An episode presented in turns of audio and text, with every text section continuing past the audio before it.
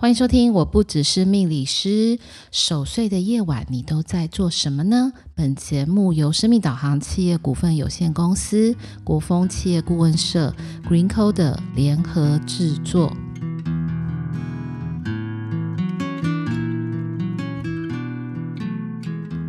欢迎收听，我不只是命理师。各位听众朋友们，大家新年快乐！那我是 Lilian。很开心哦，今天是除夕的夜晚。那我相信呢，大家都在家里围炉，跟家人一起吃饭。但是应该也有一些朋友们还在自己的工作岗位上面守候，或者是守护着我们大家这些辛苦的没有放假的人，也祝他们新年快乐。那今天晚上呢，就是我们其实常常哦，就会说除夕的夜晚要帮长辈守岁。那守岁是什么意思呢？其实，在最之前，这个守岁的意思就是要让长辈绵延他的寿命，然后可以让他健健康康，所以是一个很好的祈福跟保平安的一个概念。应该在前几天，就是还没放假的时候，各位听众朋友们一定会觉得，哎，好像很多的事情都非常的赶。那包含因为要放假了，所以又赶着过年要送礼。我相信大家应该会在一种时间好不容易，就一下子好像就过了，然后就迎来了新年。那新年的早上，大家应该也是都非常的忙碌哦。但守岁的这件事情，我想要先跟大家分享哦，就是很多人在问守岁，守岁是什么样的意思？以前呢，我们在守岁的时候，其实比较多是全家人会围在一起。但我相信，随着这些时间的推移，慢慢的，可能我们会遗忘了这件事情是要做什么，所以好像。新年的晚上或除夕的晚上，跟大家围炉完之后，也许全家在一起就是聊天呐、喝茶啦、团聚。这个围炉，这个围炉的感受是，其实应该是中国人最喜欢的，叫做很圆满的一种感觉。那围炉也有一个很好的一个象征，大家都是平平安安、健健康康，为来年做好一个很好的奠基跟准备。但在最早最早之前呢，其实这个岁就是跟新年有关系的。其实是从西晋啊，就是有一段话是这么写的哈，《西晋周楚的风土志》里面有写到，除夕夜呢，各乡与赠送，称为馈，就是回馈的馈，称为馈岁。那酒食相邀，称为别岁。然后长幼聚饮，祝送晚辈，称为分岁。大家终夜不眠，以待天明，称曰守岁。就是这种概念上面，其实好像是一种，但在很多的民俗故事里面的讲法，其实有非常非常多的不一样。那当然，今天也不是想要来跟大家讲这个很跟岁有关的事情。其实这个岁它代表的就是一年嘛，所以一年就是我们会增长一岁。那我自己印象当中最有感受的，应该是小朋友都很喜欢。一年一年的这个除夕夜，因为除夕夜最开心的事情就是包红包。但我相信很多听众朋友们就是都成人了，当你开始不再收红包，而是开始发红包的时候，我相信这个心里应该是有一个不太一样的心情。不过慢慢随着时间的流逝，好像可以开始感受到，原来你可以包很多红包出去。也是一件蛮开心的事情哦，就是代表你可能是有能力去守护，说是有能力去照顾你身边所有的人。好，那这这个除夕夜其实会让我想到的是时间，时间的一个转换跟时间的演变。所以我不知道那个听众朋友们有没有听过一首歌，但已经很久了。可是呢，很容易它的旋律是可以让大家朗朗上口的。也就是我其实想要借着这个守岁的夜晚，跟大家来聊一下，就是光阴。我记得很久以前有部片叫《光阴的故事》，那其实这光阴的故事在每一个人身上，在每一个不同的岁数，都各有自己不同的对于时间的一个转换的心情。那我记得这首歌的一开始，因为它是非常非常朗朗上口的一首歌，它会告诉你春天的花开。秋天的风以及冬天的洛阳，那如果大家会会唱的话，应该知道它的旋律是春天的花开，就是非常非常很容易让你记住它的一个旋律，就是有一种起伏，然后有有一种呃能够生长，好像在生长过后又进入衰退的一种轴线曲线的一个感觉。那我记得这这首歌里面啊，它有一一句歌词是这么写的，他说呢，流水它带走光阴的故事，改变了一个人。那我相信这个流水是一个很好的一个象征哦，会让我想到我们在塔罗牌，就是在讲圣杯的时候，其实它的元素就是水元素，所以流水会让我想到，就是我们在跟人的。不同的相处的这个时间里面，会有很多的情感的互动与交流。那情感的互动与交流，其实就很像是水的一个交流，你没有办法去去衡量谁付出的多，谁付出的少。但他如果今天是一个很好的沟通或互动，你会发现有一种。好像相融在一起，或者是两个人在同一个空间的那种感觉。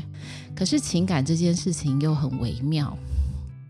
不可能会有完全一模一样的感受。但是有没有可能有相同的一个频率，跟相同的一种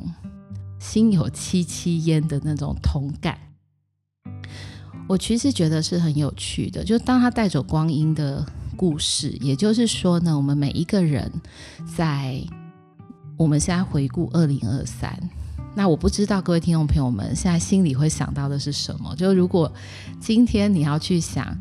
呃，二零二三年，我觉得我最幸运的一件事情是什么？或者是二零二三年我印象最深刻的事情是什么？或者是我在二零二三年里面觉得最快乐的时光是什么？我相信可能大家可以在。这个很美好的夜晚里面去想一下，但是可能不要去想一些太不开心的事情啊。只是说，我认为这里面一定会有非常非常多属于你个人的一种感受，你也会有一些情绪的起伏。不管你今天是觉得很感慨，或者好怀念，很开心，很沮丧，很失落，就当我们今天。在这里，坐在这里的时候，闭上眼睛去回想过去的一年的时光的时候，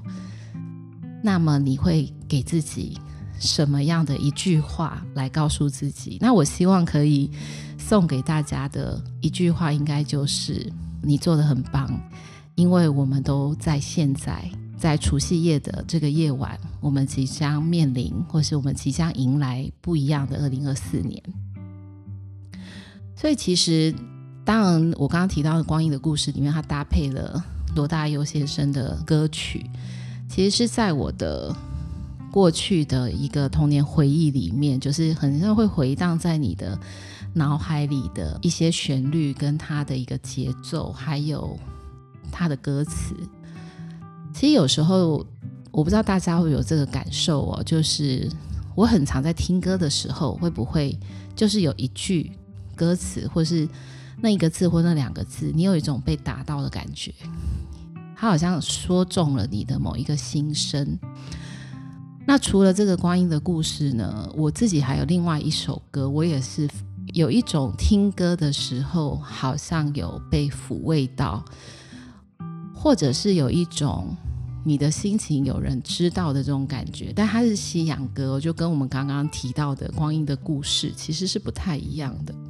我们今天在除夕夜回顾过去的时候，你就会想，哎，好像每一个人，我们在讲那个再见。其实我比较喜欢讲英文那个 “see you”，有没有？“see you again”。所以这首歌其实就是 “see you again”。那里面的歌词里面讲到很多 good things，就是我们曾经一同经历过的许多许多的事情。我认为在所有你的人生岁月当中的过去所有的时光，它其实都会在每一个人的身上。我说的是身上，不是那个岁月的痕迹跟年龄的老去哦，不是。我相信会有非常多值得让你记住。各种不同令人感动的一个片段，比如说，你可能会想到，也许是你以前的同事、朋友、恋人、长辈，就各式各样不同的人事物。那你有没有想过，你可能是可以记住这个人的最后的那个样子，或者是让你最有感觉、感受的样子。那其实我为什么会提到这个，是因为在我的工作当中，有一有些时候会遇到我的客户，他来做催眠的咨询。那在催眠的这个过程当中，其实我们有一个技巧叫年龄回溯。所以年龄回溯呢，可能就会带着你，当你闭上眼睛的时候，带着你进入你的时光隧道。然后呢，去看见，或是重新的去体验，在某一个阶段，也许你遗留了一个内在的自我，在那个时候。所以我会常常会想到这件事情。那当然，我可能我我记得我印象当中，那个真的好像一个戏剧哦。就我印象当中，我有一个个案的分享。就是他那时候来找我的时候，他告诉我说，他有一个应该算是恋人吧，分手的恋人。但是呢，在分手之后，他们有在算是见面吧。可那个见面其实非常非常的戏剧化哦。他的最后一幕会停留在捷运，也就是捷运门关上的那一刻，然后他看到了这个曾经交往过的很。可能就是很刻骨铭心的一个对象，那他就会发现说，他这个画面留在他的心里，他脑海里面好久好久好久。那他就会很想要去，也许说一句话，也许 say 个 hello，问一下你好吗？这个时候也是我们在做童年回溯的时候会遇到的一些状况。那当然听起来很像电影情节，对不对？就在门关上那一刹那，我们从此就再也见不到对方了。所以，其实我刚刚讲那首英文歌，在讲 “See you again” 的时候，我觉得其实是很多的那个心情。哎，也也许有些人我们真的不会再见面，那也许有的时候会有好多好多的再见。那。再见是再也不见，还是再见是可以再见很多次？其实那个再真的是可以有非常非常多不同的一个解读。那当，我刚刚提到光阴的故事里面，在你那个少年不知愁滋味的那个时代，我自己感觉到非常有 feel。可是现在想起来，会觉得少年时期的多愁善感，好像真的都还好，好像是为了为了有那种感受而多愁善感。所以它里面当然有一个，就在那多愁善感而初次等待的青春，我们好像会去延伸很多情绪上面的事情，或者是会去专注跟放大在当时你的世界里面很重要的事情或者是人。好，然后还有一个是我认为在光阴里面是真的会带有非常非常多的。岁月的痕迹，这个就让我会想联想到，刚好在前阵子去整理一个长辈的个人的物品啊，很多的东西，好像真的很符合里面的一段歌词。他讲到的是发黄的相片、古老的信跟褪色的圣诞卡。其实这几个东西呀、在最近这十几二十年来，我相信越来越少了。就像。你手写的东西，我在现在这个时候，以前我们可能会在新年啊、Christmas 会收到很多邮寄的卡片，但现在这个邮寄的卡片，不知道听众朋友们有没有收到一张、两张是你身边的人写给你的，不是广告信件哦，然后也不是那种 就是哎，祝你圣诞节快乐，可以欢迎回归来购买一些东西的这种，我觉得那是不太一样的心情。所以当这些相片发黄的时候，你会发现那个是在回忆当中已经有了一些时间的累积。当你再重新看到那个照片、那个信件跟卡片的时候，你会发现每一次你去翻看它的时候，都带有很多不同的一个心情。所以，其实在我刚刚提到的那个光阴的故事，其实也是很想跟大家一起守岁哈，就是里面会发现啊，它有成长的喜悦，也会有一些岁月流逝所带来的残酷。当然还会有童年时期的梦想跟那种寂寞不被理解的感觉。如果你是少女的话，也许你还会带有一些些少女的期待跟失落感。然后成年之后，好多事情好像变得杂乱无章。这个就让我想到我们前几集有提到有生之年哦，就是也许小时候我们曾经都认为我未来可以干一番大事业，可当我开始长大之后。发现原来这个世界不是我想的那么简单的时候，心里的这种不同的滋味，跟你的梦想进入到现实，好像像雪花一样，就雪片一样的，就是变得很零散。那好像你再也没有办法把它拼成一个你童年时期的一个你最想要成就的这个美好。但是，也许在这个过程当中，如果你不专注于你没有办法获得的失落，而是专注在原来现实跟梦想之间，它其实是有一些的落差。或许呢，你可能可以用另外一个角度来去看待童年的梦想与成长之后的现实这件事情。也许在不断的调整当中，你可以趋近于。一个依然是你美好的梦想，在现实里面实现的这种开心。好，那这个在今天的除夕夜里面，这个守岁吧，其实不就是对于过去的年岁，其实有有很多很多不同的留恋。那当然，以我自己来看，我我也会觉得很怀念啦。就是小朋友的时候，好像也不用干嘛，所以你就会看着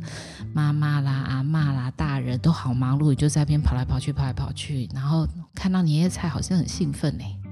就我我我永远都会记得，我以前在看阿嬷煮年夜菜的时候，这些长年菜啊、什么菜的时候，你就会觉得我即将要有一个很一顿非常丰盛的大餐。可是这个感觉真的在你成年之后，一年一年、一年一年的减少。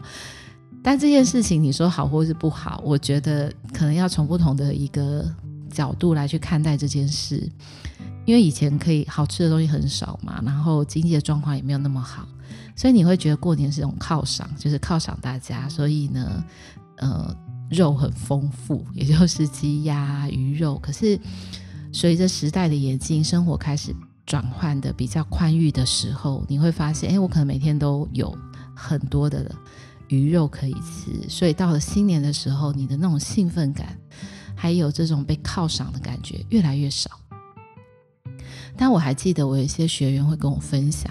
就是过年的时候，他他总觉得就是应该要穿新鞋、穿新衣啊，不知道听众朋友们有没有为了自己的过年，买买件新衣，或是买买双鞋子，那还是说其实没有差，就一年四季都在买。也许它只是一种象征，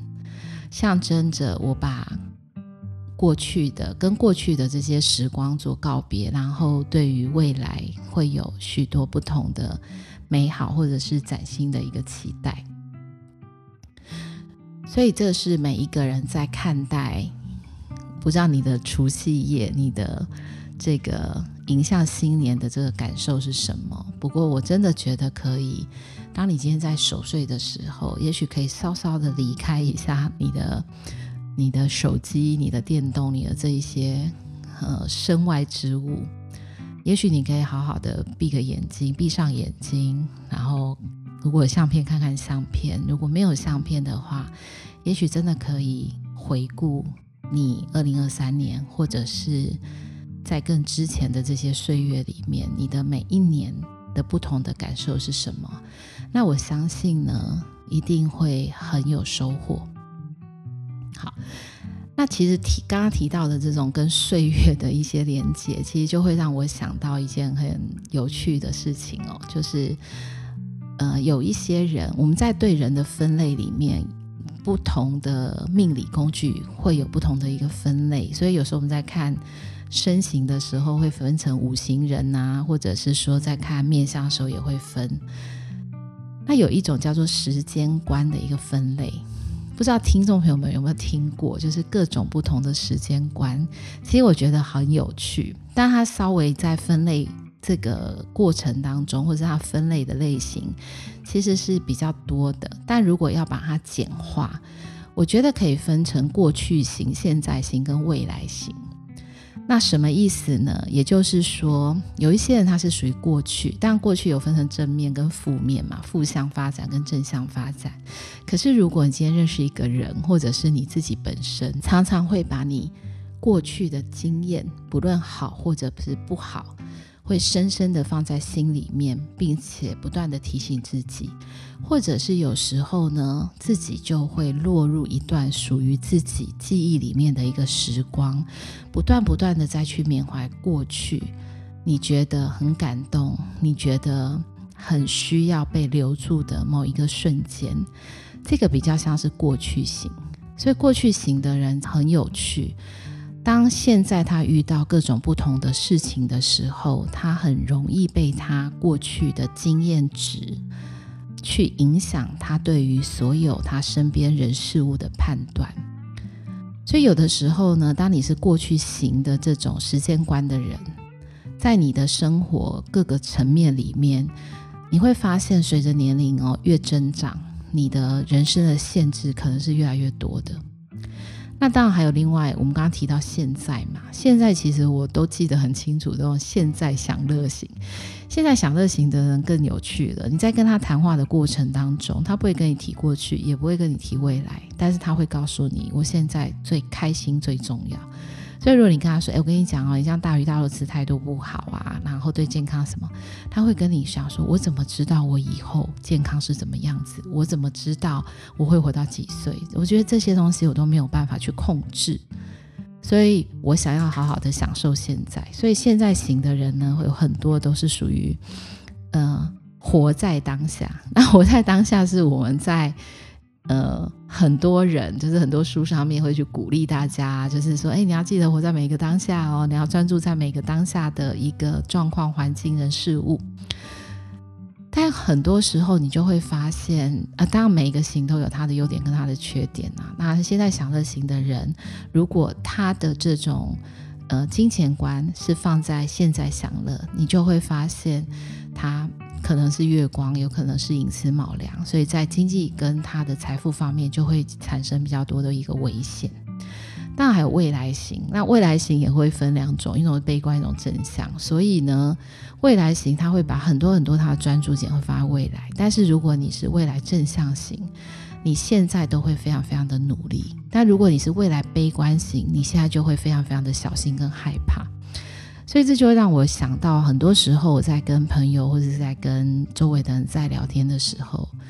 你真的就会发现啊，不是只有我们在很多命理或者是这些玄学的工具上面的对人的分类，人的一个想法、对待事情、对待时间的这些看法，好像也无时无刻的在影响着我们。人生很多的层面，包含工作、事业、感情等等的。